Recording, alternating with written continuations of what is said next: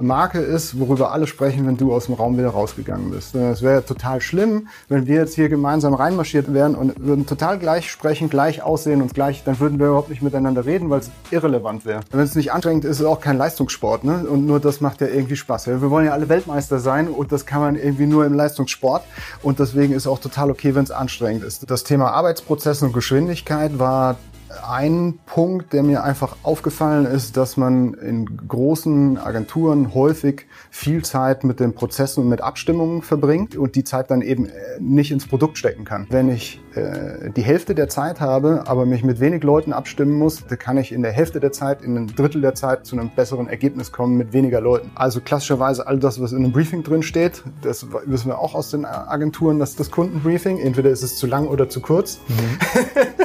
und das tut total gut, sogar wenn alle denken, es ist alles klar. Häufig ist es aber mir als Agentur oder mir als Dienstleister oder als Kreativer eben nicht klar.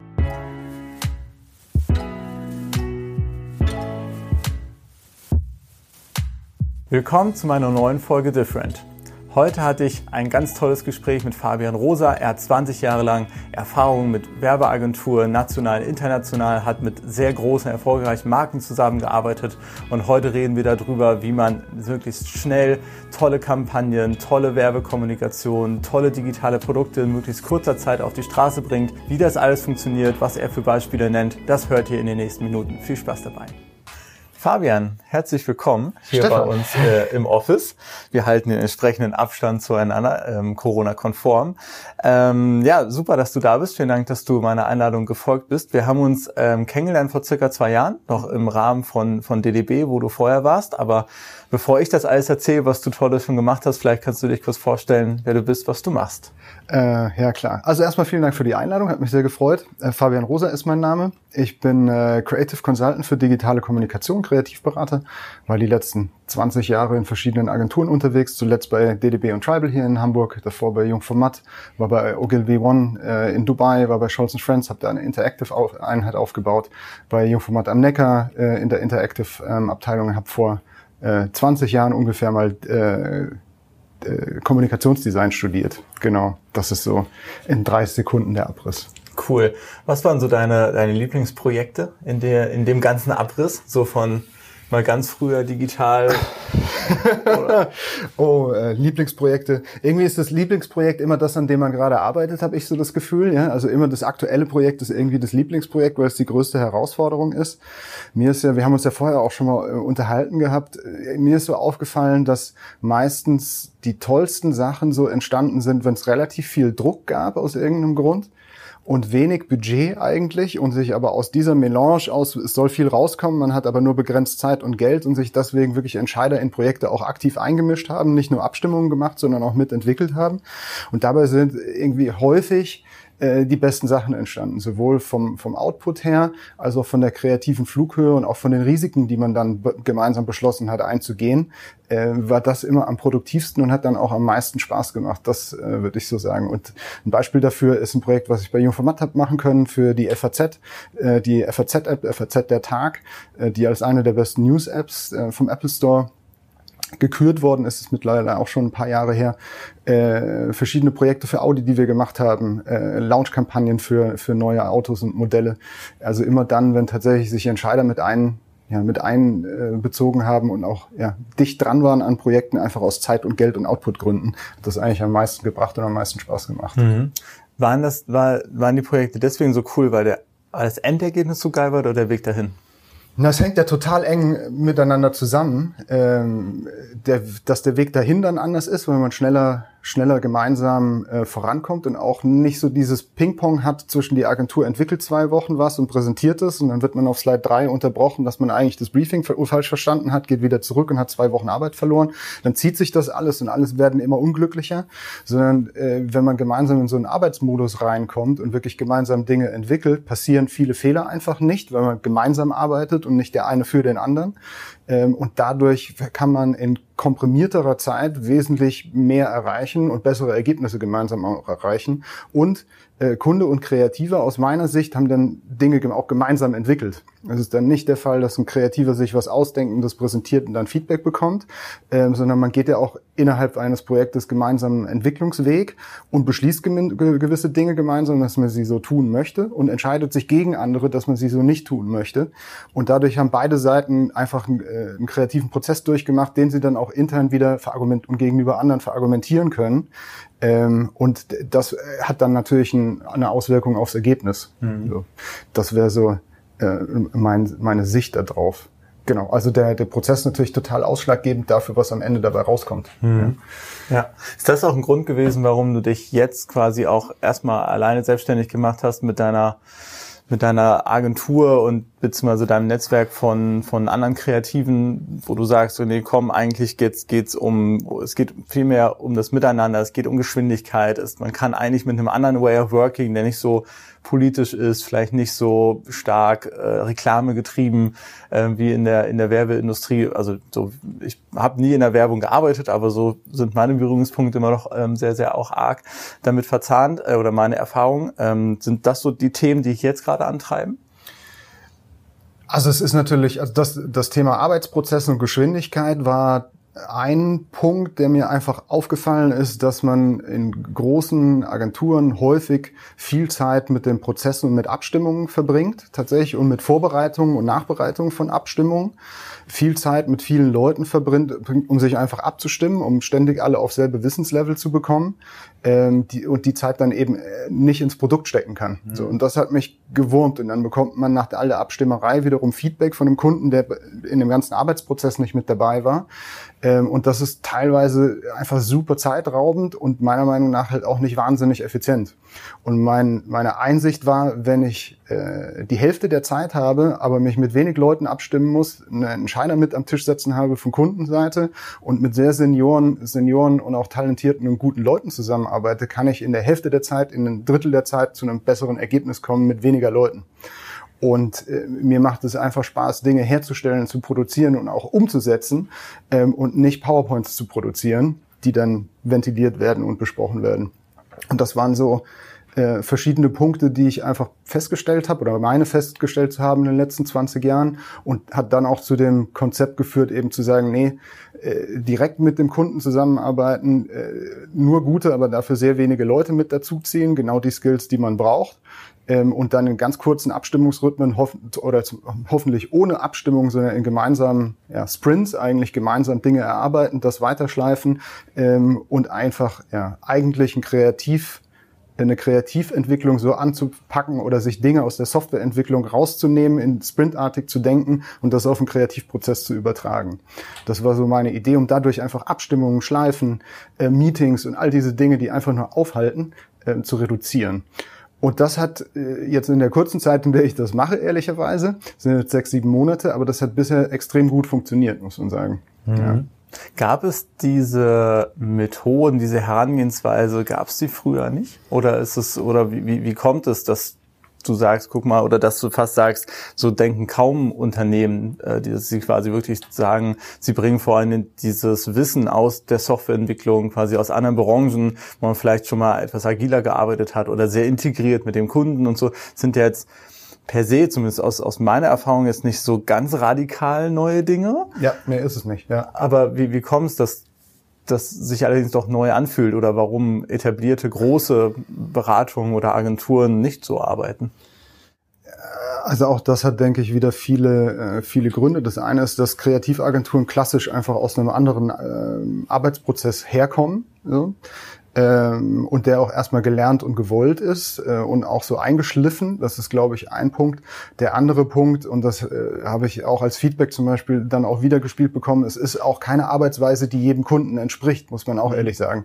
Denn der, das funktioniert natürlich nur, habe ich vorhin gesagt, es war immer toll, wenn C-Level und Entscheider mit am Tisch sitzen. Das heißt halt aber dummerweise auch, dass C-Level und Entscheider mit am Tisch setzen muss. Und zwar, wenn es geht, jede Woche oder sogar zweimal die Woche, mindestens eine Stunde oder in einem vier Stunden Workshop.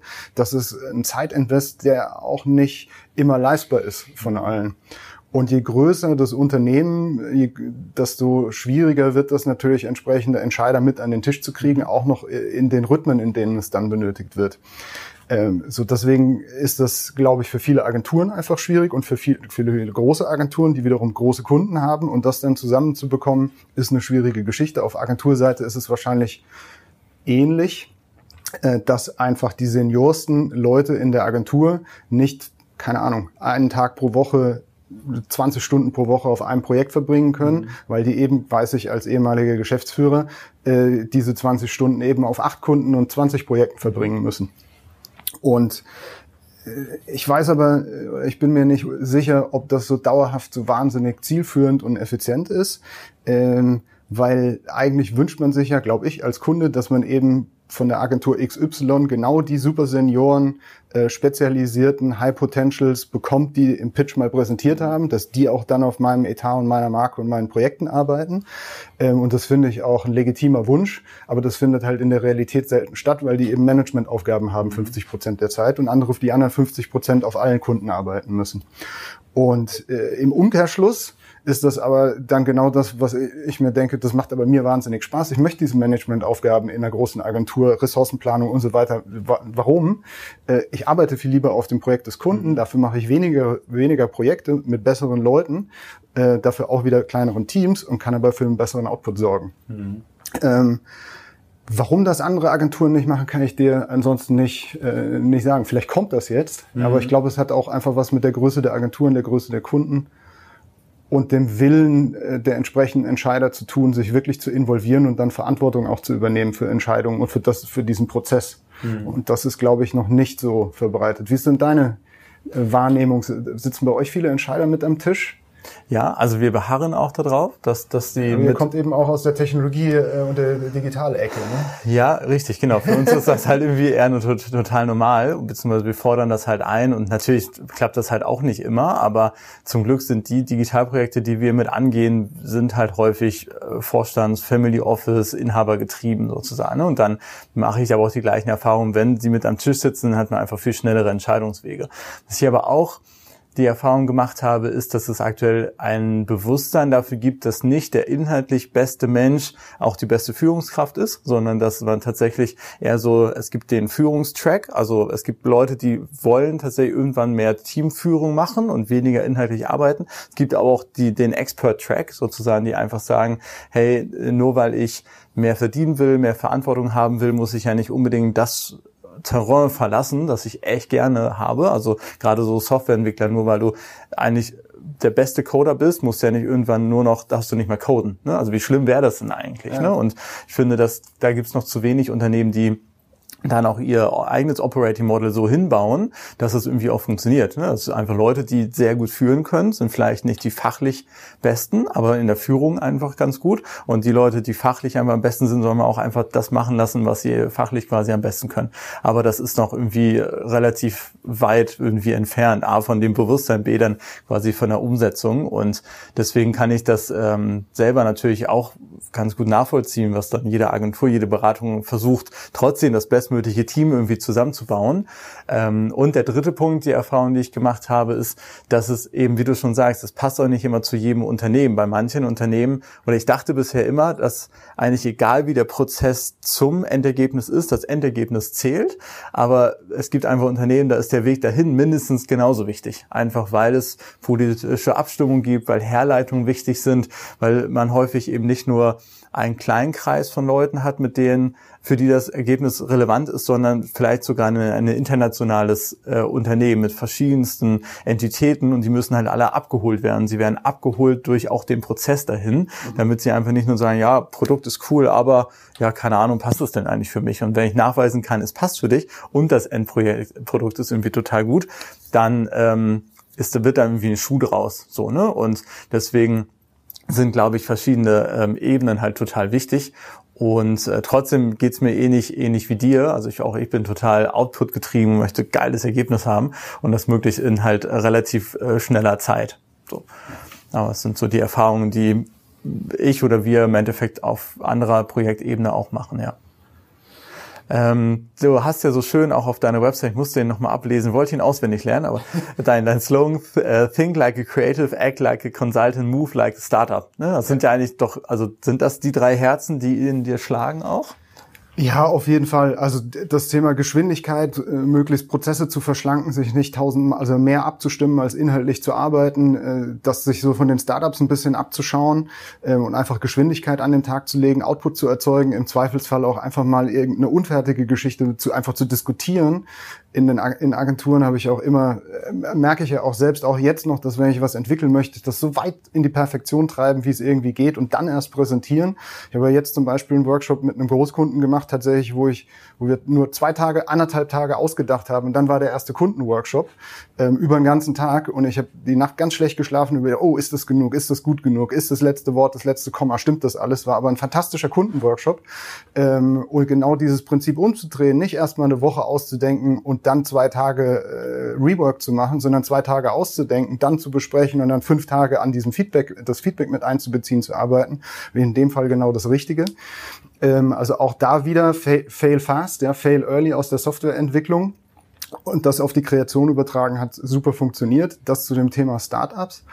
Und äh, warum eigentlich Consultant? Ja, ich fand das äh, vor wenigen Jahren noch immer ganz schlimm, wenn sich kreative Berater genannt haben. Aber ich habe einfach auch festgestellt, äh, dass äh, viele äh, viele Berater in Agenturen einfach überhaupt keine Berater äh, sind, sondern es sind Client Servicing Leute, die machen Kunden glücklich mit was auch immer der Kunde anruft. Das, das ist nicht die Aufgabe zu beraten und eine Meinung zu haben und eine Empfehlung auszusprechen, sondern einfach nur diese Anfrage aufzunehmen und nach Möglichkeit zur Kundenzufriedenheit abzuhaken. Das ist was ganz anderes als zu beraten. Oder man hat Producer und Projektmanager, die kriegen ein Projekt und müssen zusehen, dass sie das in Time and Budget durchgefiedelt kriegen. Ob das Projekt selbst Sinn macht, oder auf diese Art und Weise Sinn macht oder in dieser Geschwindigkeit und diesem Budget, dazu hat ein Projektmanager auch häufig keine Meinung oder ist auch gar nicht dazu aufgefordert, die zu äußern.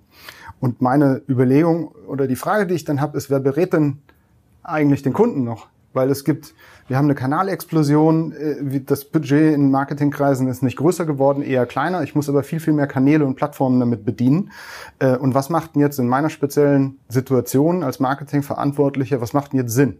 Wie bekomme ich das, was ich sagen möchte, an die richtigen Leute äh, auf die richtige Art und Weise im richtigen Moment.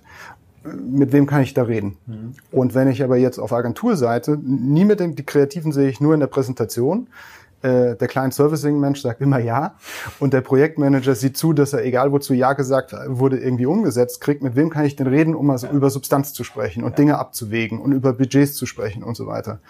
Und da sind wir wieder beim Thema Output. Meiner Meinung nach ist halt jeder Kreative, ein Kreativer kann da äh, einen Wertbeitrag leisten, Probleme zu lösen und ein Business zu befördern. Man könnte auch sagen Business Creativity. Wie kann ich mit Kreativität Geschäft befördern in irgendeiner Form, eine Marke nach vorne bringen, ein Produkt nach vorne bringen.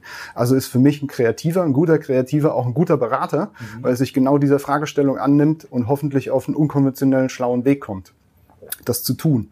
Und genau das war eben meine Überlegung zu sagen, also denken wie ein Kreativer, Dinge verbinden, die so in dieser Form vielleicht nicht auf der Hand liegen oder auf der Hand liegen, aber das noch keiner gemacht hat, kann auch sein. Ähm, aber da eben eine beratende Funktion zu haben und sich nicht als Kreativer nur hinzusetzen und JPEGs und GIFs zu erzeugen oder sonst äh, irgendwelches visu visuelles äh, Marketing-Asset-Material, sondern wirklich inhaltlich sich dieser Geschichte anzunehmen, zu überlegen, wie bekomme ich die von A nach B auf die schnellste und schlauste Art und Weise mit, mit dem, mit dieser Aufgabe, die ich da habe. Und da, daher kommt eben dann auch der meiner Meinung nach mittlerweile zutreffende Begriff kreative Beratung für digitale Kommunikation, Creative Consultant, weil darum geht's. Ähm, und eben auch Think Like a Creative, uh, Act Like a Consultant, eng mit dem Kunden zusammen äh, über die Dinge sprechen und das aber in einem Abstimmungsprozess und Prozedere, das eher aus der Softwareentwicklung kommt, äh, sprintartig, Design-sprintartig über die Dinge nachzudenken, gemeinsam zu arbeiten, möglichst eng mit wenig Bürokratie äh, und Abstimmung. Das Spannende ist ja, man muss, glaube ich, dann ab einer bestimmten Zeit auch einfach mehrere Sprachen sprechen. Also du musst Business sprechen mit deinem Kunden, weil darum, es geht um, um das Geschäft, es geht darum, das Geschäft anzukurbeln. Du musst kreativ sprechen, weil es geht um auch mal Kreativität freien Raum zu lassen, Bild Welten zu entwerfen, Storylines zu entwerfen, Headlines sich zu überlegen, äh, Tonalitäten sich zu überlegen. Äh, und du musst Technik sprechen, musst irgendwie wissen, wie Technik funktioniert, um das irgendwie zusammenzubekommen. Wie denkt denn so ein Programmierer? Wann findet ein Programmierer irgendwas ist eine gute Idee? Das ist mhm. was ganz anderes, wie das, was der Kreative sich vorstellt. Und diese zwei Parts äh, zu übersetzen und zu vermitteln und Probleme, die zu entstehen, gemeinsam zu lösen, finde ich super spannend. Man muss aber da schon zwei Sprachen sprechen und die dritte Sprache ist die Sprache des Kunden, der ja eigentlich ein fertiges Produkt einfach haben möchte. So. Äh, der aber wieder eine andere Sprache spricht wie dein Kreativer oder dein Programmierer. Mhm. Und diese Dreisprachigkeit finde ich total spannend. Mhm. Und auch das ist für mich dann wieder diese, diese Beratungsleistung, äh, das simultan zu übersetzen, während alle Gewerke ihr Bestes geben, das irgendwie aufs beste Ergebnis zuzusteuern mhm. und zu vermitteln.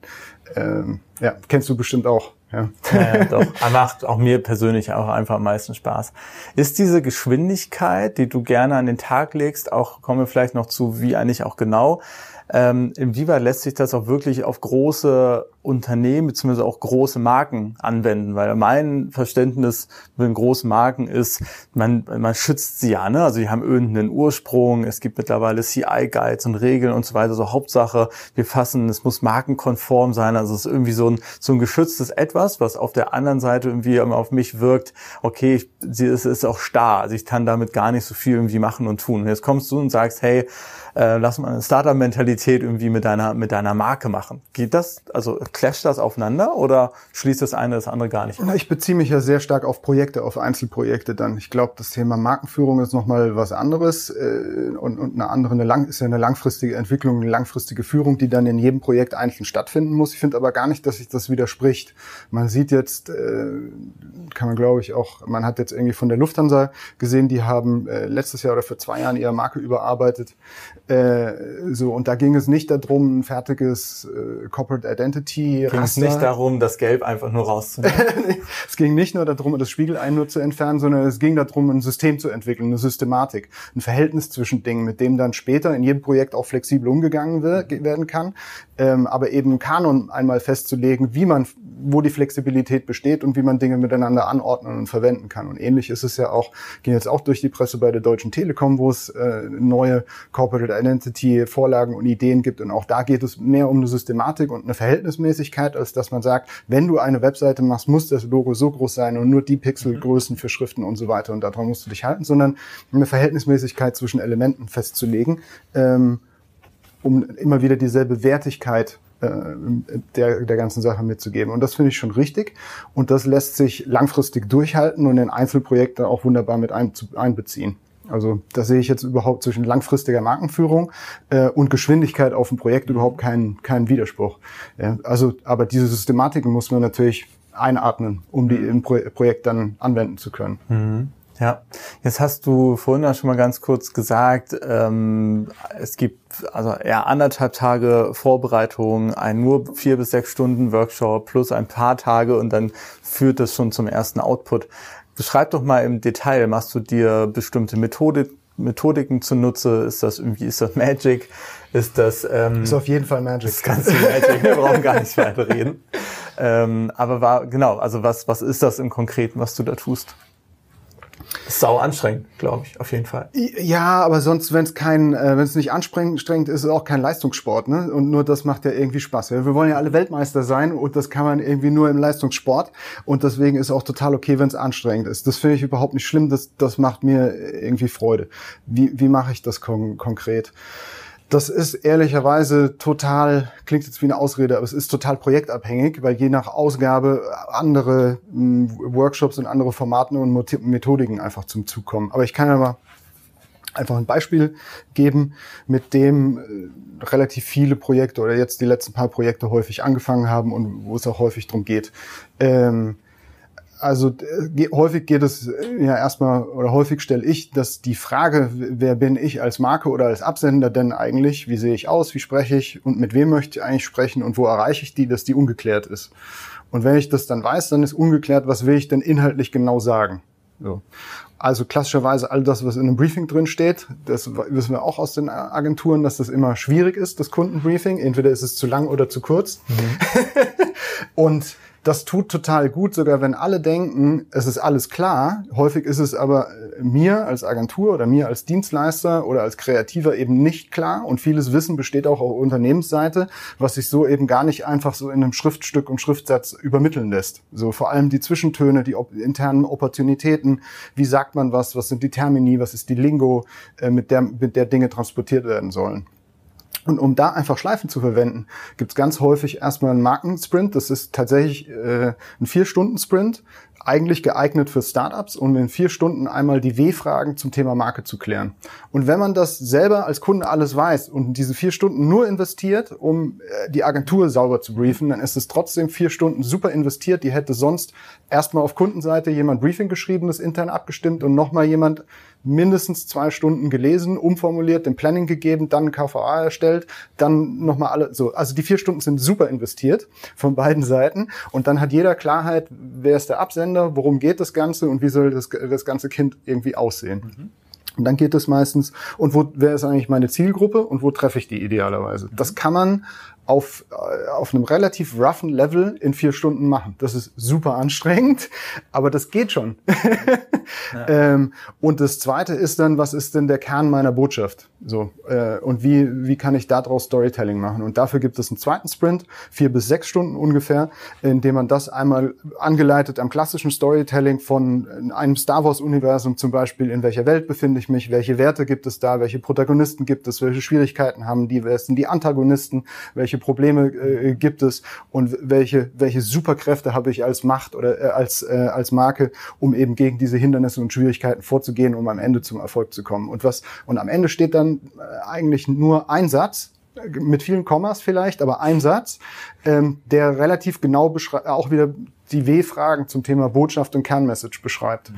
Und auf, mit dieser Systematik kann ich, wenn ich die richtigen Leute am Tisch habe, eigentlich in, in acht Stunden, also zweimal vier, äh, so sauber briefen, dass das Kreativergebnis hinterher einfach wahnsinnig verkürzt werden kann. Mhm. Weil jeder Kreative, mit dem ich dann arbeite, einfach extrem präzise weiß, was er tun soll. Mhm. Also diese, Kreative sind ja meiner Meinung nach häufig einfach, einfach nur, wenn man es ganz simpel will, Verpackungskünstler. Mhm. Die machen tolle Verpackungen. Mhm. Wenn aber der Inhalt nicht klar ist, mhm. dann, und das ist auch meine Erfahrung der letzten 20 Jahre, dann macht man eben nicht eine Verpackung, die genau passt, sondern man macht erstmal acht Verpackungen und kriegt für die dann Feedback, sucht drei raus und auf die kriegt man Feedback und das kostet Zeit. Wenn ich aber erstmal irgendwie sage, was soll denn verpackt werden und wie genau und für wen, wie groß ist es äh, und in welcher Farbe, dann kann ich einen Kreativen wunderbar anführen und leiten, um die perfekte Verpackung dafür zu bauen. Mhm. Ja, und dann passt die auch. Und ja. meine Erfahrung ist, aus der letzten Geschichte, wo wir anderthalb Tage ausgedacht haben, ähm, aber auch nochmal aus einem Projekt, was ich jetzt äh, noch kurz vor Corona habe machen können, äh, da, gab es eine Korrekturrunde, die hat vier Stunden gekostet. Mhm. Also nach diesen Sprints gab es Kreation und für die, auf diese Kreation gab es entweder kein Feedback oder Feedback, was in vier Stunden unsetzbar war. Mhm. Und äh, das habe ich in 20 Jahren Agentur nicht nicht gehabt, also nicht, zumindest nicht irgendwie auf großen, äh, wirklich wuchtigen Projekten. Mhm. Und das macht einfach wahnsinnig Spaß. Ja, das glaube ich. Ja. Jetzt predigst du ja auch dieses sehr stark kollaboratives Arbeiten, ne? also dass sich dann Auftraggeber, Auftragnehmer auch gemeinsam an einen Tisch setzen. Wie ist denn das dann, wenn, also mit den Workshops habe ich verstanden, aber was ist dann quasi in den nächsten Schritten? Also geht dann, setzt du dich mit den Kreativen von deinem Team, von Kundenteam dann gemeinsam ran, überlegt ihr euch die Bildwelten gemeinsam oder ist es eher wieder ein Vordenken, ein Besprechen, ein Vordenken, ein, ein Besprechen? Also wie viel echte kollaboratives Arbeiten passiert in dieser Phase? Frühphasige Kreation, würde ich das jetzt mal so einordnen. Ja, also es gibt, äh, es gibt da irgendwie zwei Ebenen. Ich, äh, ich bin der festen Überzeugung, und das ist auch, auch wieder die Erfahrung, das Erlebnis, was ich gemacht habe, viele Kunden sind kreativer, als die Agenturen äh, mhm. wahrhaben wollen und haben bessere Ideen, als viele Agenturen wahrhaben wollen. Und da muss man nur zuhören, was Kunden häufig einfach, weil sie es auch nie gelernt haben und es auch nicht ihr Job ist, die haben nie oder selten gelernt, das entsprechend zu artikulieren. Mhm. So. Und das ist eben was, wo auch die Workshops eben helfen, das gemeinsam erstmal so auf ein Wort reduziert aufs Post-it zu schreiben und dann gemeinsam zu gucken, wie klingt denn jetzt ein guter Satz. Mhm. Das ist ja was, was Kreative wieder beisteuern können. Und äh, da habe ich Kreation und Kreative und Kunden schon gerne gemeinsam im Raum, damit eben diese beiden Kompetenzen, das Inhaltliche, das Produktige, das Unternehmenswissen gemeinsam an den Tisch kommt mit der Kreation, der Kreativität, der Möglichkeit zu formulieren, auf Bilder zu kommen und das beizutragen. Das ist ein Punkt, wo man viel und sehr gut gemeinsam arbeiten kann und auch sollte. Also wirklich alle auch an einen Tisch. Und jeder sollte auch mitarbeiten. Und wenn es dann aber darum geht, äh, wirklich äh, mal Bildwelten, Looks festzulegen, sich um Schriften zu kümmern. Äh, da kann ein Kunde gerne mitarbeiten, wenn er das möchte. Äh, aber eigentlich sind die, das ist ja der Home-Turf, das handwerkliche Home-Turf äh, der Kreativen. Und da ist es dann schon so, dass man sich erst nochmal zurückzieht, äh, das einmal macht Ähnlich wie in der Sterneküche, da ist auch relativ klar, wer was macht. Mhm. Äh, und damit es kein Chaos gibt, also dann ist es schon ein iteratives Arbeiten, auch wieder Softwareentwicklung, dass man sich zurückzieht, möglichst schnell was entwickelt und dann gemeinsam bespricht. Ja. Aber was ich gerne, und dann aber auch wieder alle in einem Raum, damit nicht der CD das mit dem Kunden abstimmt, mhm. dann nach Hause kommt, wieder ein Meeting machen muss mit dem Projektmanager, der ein Meeting einträgt mit der Kreation, wo dann der Stratege und, und so weiter und so fort, äh, sondern kleine Teams, super Seniorik und möglichst viel zusammen. Hast du eine Vorstellung, wo sich die Kreativbranche grundsätzlich hinentwickelt? Also wird es von großen, großen äh, äh, Kreativberatungen oder Netzwerken vielleicht doch wieder in kleinere Bausteine unterteilt werden, damit sie noch flexibler ausströmen können und sozusagen doch sehr stark das machen, was sie im, im Kern machen wollen? Siehst du da irgendwie einen Gegentrend zu den letzten 10, 15 Jahren der Entwicklung? Ach ja, ich, ich denke, dass ich, äh, oder ich hoffe, dass sich da jetzt schon noch mal einiges tun wird und dass das auch total spannend wird. Äh, jetzt auch beschleunigt durch äh, Corona, Digitalisierung und so weiter. Äh, also meine Kristall, ich habe eine Kristallkugel, ich weiß ja auch nicht, wie es wird, ja, aber meine Kristallkugel funktioniert so, ich mir das anschaue, dass wir große, äh, große Digital- und Technologieagenturen haben, äh, die sich ganz stark um das Thema äh, Plattform, Plattform und Technologie kümmern, große Plattformen bauen, vielleicht noch eine Kampagne dazu machen, aber das Wichtige ist eigentlich, die Technologie, ein digitales Ökosystem zu bauen, möglichst international das ausrollen zu können, alle möglichen Sprachen, äh, das Servicing dafür zu machen, die Maintenance und so weiter. Auf der anderen Seite gibt's dann, ich sag mal, die, die großen Holdings äh, und Werbekonzerne, äh, Omnicom, Publicis und so weiter. Und da, da wird es eben spannend werden, was da jetzt weiter passiert. Ich, meine Kristallkugel sagt, dass, dass es schlau wäre, sich hier sehr, eben sehr stark auf Großkonzerne zu fokussieren, die eben weltweit eine äh, Werbemaschine brauchen. Wir haben jetzt den BMW-Pitch gesehen, der, wie er ausgegangen ist. Ja.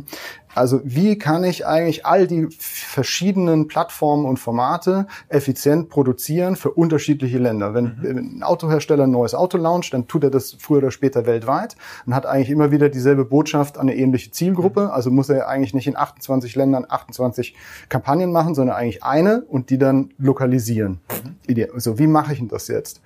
Und da ist viel Technologie im Spiel, da ist viel Prozess im Spiel, da ist eine globale Steuerung im Spiel. Die kreative Idee schätze ich da irgendwie zwischen fünf und zehn Prozent der Arbeit mhm. irgendwie ein, wenn es überhaupt so viel ist. Das tut weh als Kreativagentur, aber ich denke, dass es sich sehr stark dahin entwickeln wird und die Player, die eben da sind, die großen Netzwerke, haben eben schon das Netzwerk, um das zu managen. Und die Frage oder die Hoffnung, die ich dann habe und die Frage, die ich mir stelle, wer macht denn dann noch Kreation? Mhm. Also ich habe weltweite Werbemaschine, ich habe die Plattform, wer kümmert sich denn um den, um den Inhalt, mhm. um die Edginess des Inhalts äh, und um wirkliche digitale Innovationen, äh, digitale Geschäftsmodelle äh, und so weiter und so fort, ja, oder auch besonderes Storytelling. Denn das machen diese zwei von mir genannten Konstrukte eher weniger, mhm. so, oder mhm. zumindest sind sie nicht so positioniert. Ähm, und da hoffe ich, äh, dass es äh, eine neue Art von Agentur gibt, die sich eben genau darum kümmern, sich wieder mit Kreativität und Kommunikation mit Botschaften zu beschäftigen. Mhm. Und ob das dann kleine Agenturen sind oder ob das Beratungen sind oder ob es Creative Hotshots sind oder, mhm. wie sie, oder Mischformen oder wie auch immer sich das dann nennt, das weiß ich nicht. Aber das wären für mich diese drei Pole. Ich brauche kreative Ideen, äh, Kommunikation, Menschen kaufen von Menschen. Mhm. Ich muss Menschen berühren und erreichen. Wie mache ich das? Ähm, und dafür brauche ich Ideen, Kommunikation, Kommunikationsdesign. Ähm, und ich habe eben die großen Plattformen und die Welt, das weltweite Ausrollen von Botschaften und das, mhm. äh, die Governance dessen. Das sind so die drei Pole, die ich sehe. Du beschreibst ein Modell, das so stelle ich mir das aktuell in unseren Projekten auch selber vor. Es gibt eine horizontale Ebene, da ist, ist, sind Dinge notwendig. Du hast das holistische Kreativität genannt. So in der Digitalberatung ist es Projektmanagement und Strategie, also auch Wissen, das vor zehn Jahren vielleicht auch schon existiert hat und eben nicht, oh, alles vor zehn Jahren ähm, äh, ist irgendwie veraltet oder nee, so, sondern ne, so richtig. Wir setzen ja einfach immer nur Zeug noch oben drauf, was man auch noch wissen muss. Ja. Genau.